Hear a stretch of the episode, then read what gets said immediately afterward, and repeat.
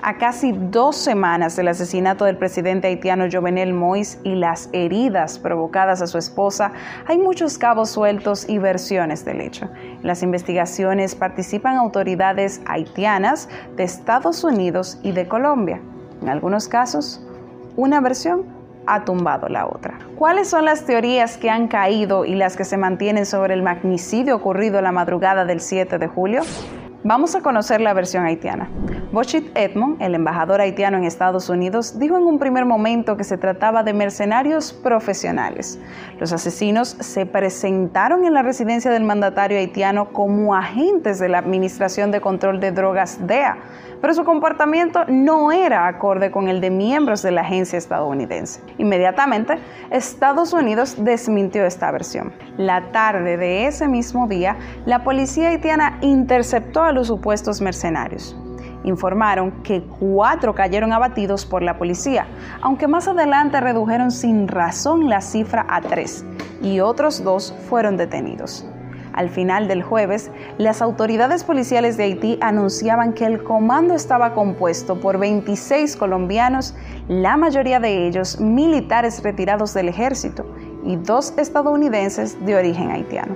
Estos últimos son James Solajes y Joseph Vincent, quienes, según la agencia de noticias EFE, declararon el viernes 9 de julio que fueron contratados como intérpretes. Los hombres dijeron haber encontrado el trabajo por Internet y aseguraron que la misión consistía en detener al presidente Jovenel Moïse en el marco de la ejecución de un mandato judicial de instrucción y no matarlo. Una semana después del magnicidio, Leon Charles, director general de la policía haitiana, señaló como principal responsable al doctor Christian Emmanuel Sano, médico residente en Estados Unidos y desconocido en la política haitiana, que según las investigaciones aspiraba a reemplazar a Moïse en la jefatura del Estado tras su muerte. Charles también reveló que los supuestos autores intelectuales planificaron el crimen durante una reunión en un hotel de Santo Domingo,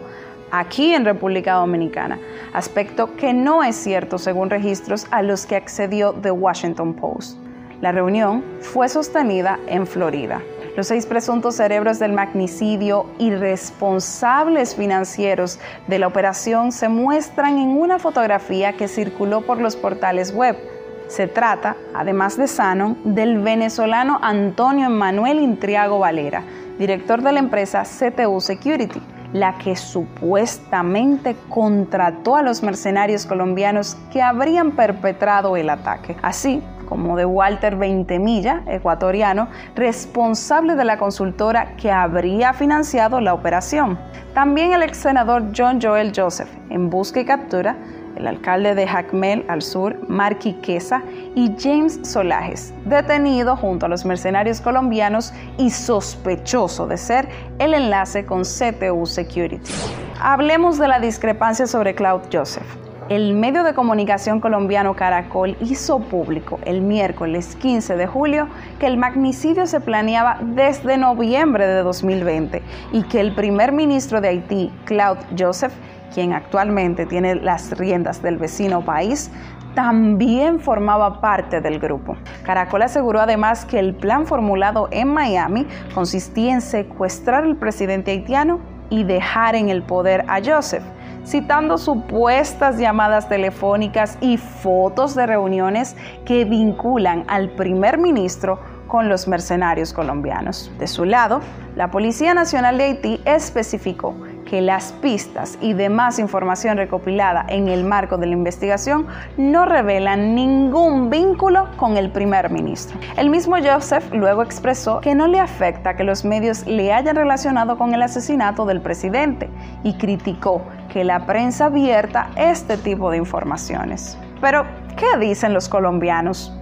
Al tercer día de efectuado el magnicidio, un equipo de la Policía de Colombia llegó a Puerto Príncipe para apoyar las investigaciones del asesinato del presidente haitiano. Entre sus investigaciones estaban involucradas cuatro empresas, una de ellas con sede en Miami. Hablamos de CTU Security, la cual pagó con una de sus tarjetas de crédito 19 pasajes aéreos con los que los ex militares colombianos viajaron hasta República Dominicana. Luego de varios días, se trasladaron hasta Haití con el objetivo, según sus familiares, de cumplir una misión, dar protección a personas importantes. Unos documentos a los que tuvo acceso The Washington Post y cuyos datos fueron reproducidos por el medio colombiano El Tiempo señalan que los ex militares colombianos involucrados en el magnicidio fueron contratados para la seguridad personal del doctor Sano. El tiempo reitera que las empresas de 20 Milla e Intriago se encargarían de reclutar una fuerza de seguridad privada para proteger a Sano hasta que se convirtiera en presidente de Haití y que él pagaría esos servicios utilizando los activos del país si llegaba a la presidencia. Todavía la versión colombiana no acaba porque el viernes 16 la policía del país suramericano identificó a Joseph Félix Badio, un exfuncionario haitiano, como el responsable directo de ordenar a dos mercenarios colombianos matar al presidente de Haití cuando el plan inicial era capturarlo. A todo esto, y la seguridad de Mois. Hasta el domingo 11, otra de las teorías que se manejaba era la expresada por el ex senador Steven Benoit, quien afirmó en medios locales que el presidente murió a manos de sus propios agentes de seguridad y que los colombianos habrían sido víctimas de una trampa para convertirlos en chivos expiatorios. Hasta ahora, no se ha hecho mención de bajas o heridos entre los encargados de la custodia del domicilio del presidente, a pesar del enorme número de balas recogidas en el lugar del crimen.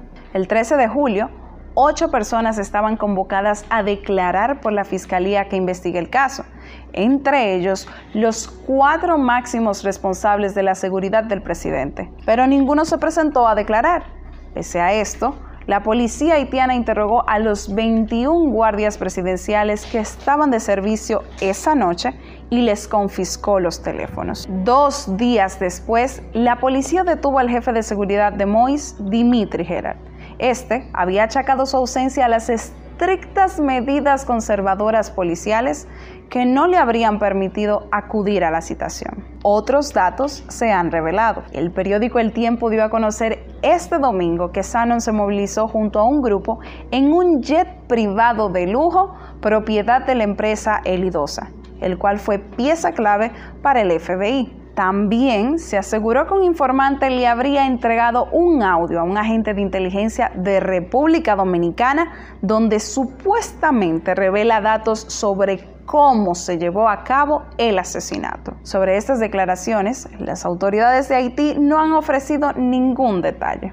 Y ahora, Haití atraviesa una fuerte crisis política, social y de seguridad que se profundiza con el magnicidio de su presidente. Las investigaciones son varias, pero se sigue con más incógnitas que certezas.